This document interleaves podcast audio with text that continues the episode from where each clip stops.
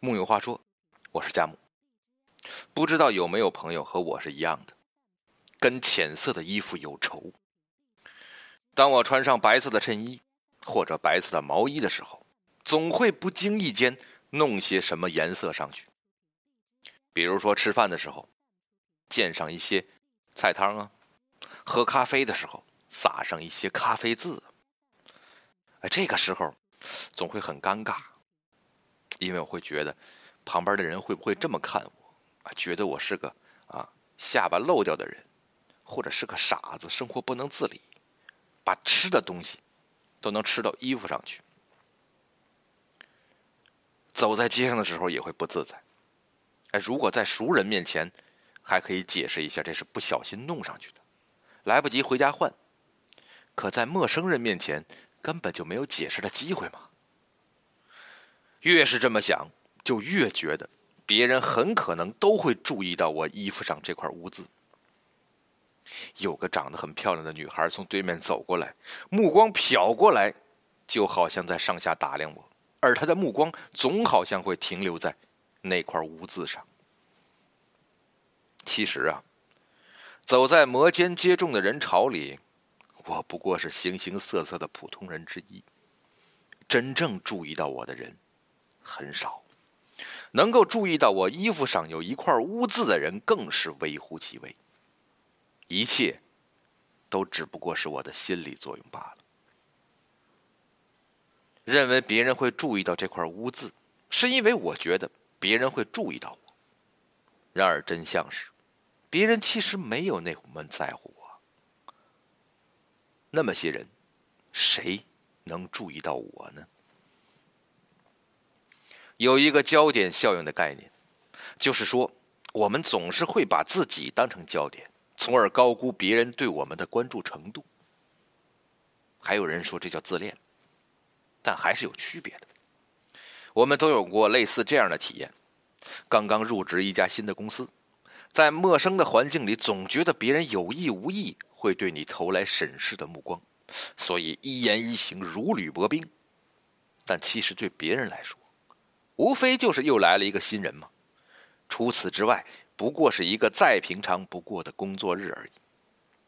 我们在意的那些东西，别人很少会注意，就算注意到了，常常很快也就忘记了。人们不仅会高估人对自己的关注程度，还会高估自己内心外露的程度，放大我们自己的失误。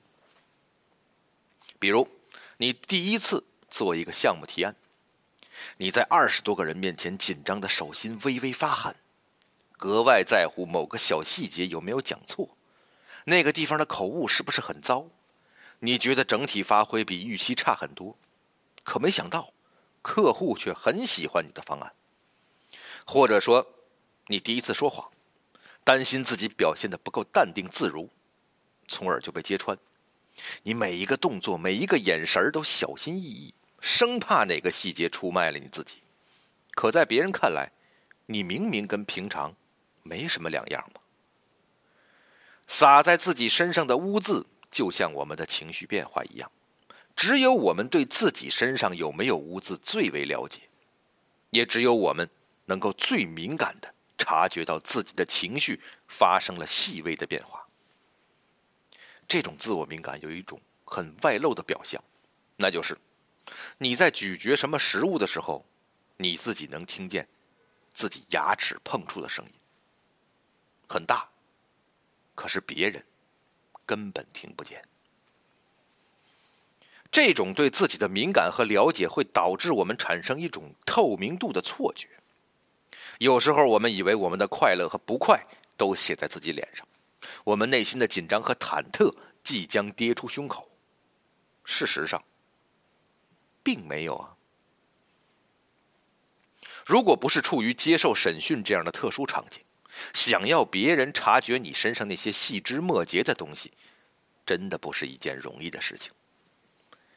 前些天的《和平饭店》这部电视剧大家都看了，像陈佳颖那种妖孽，在生活中是很少见的，因为别人同样也会下意识的把焦点放在他自己身上。也许当你们擦肩而过的时候，你担心他是否会发现你身上的污渍，他心里想的却是自己的新发型引来了路人的笑话。这也是为什么我们总觉得，啊，我都已经这么不高兴了，为什么我们的男朋友或者女朋友没有发现这一点呢？是他们都很迟钝吗？其实，男朋友或者女朋友活得真的不容易。他们没有察觉，完全是因为你的情绪表露没有自己想象中的那么明显。找到能够敏锐的察觉你心事的朋友或者情侣，是一件难能可贵的事情。我们苦苦想要寻找的那些理解和懂得，建立在对方愿意给予更多关注的基础上。你表现的再明显，如果他看不到，那不也是白演了吗？就算你是一个戏精也一样。认识到大多数人给予我们的关注总是比我们认为的要少之后，在对待亲密的人时，更应该放低自己的要求，别总是索取他们的关注。或许可以想想，你需要被关注的部分，被你正确的表露了几分。而你对身边的人，又给予了多少的关注？他们身上的那些细微变化，你察觉了吗？己所不欲，勿施于人。想要得到别人的关注，当然也要先关注别人。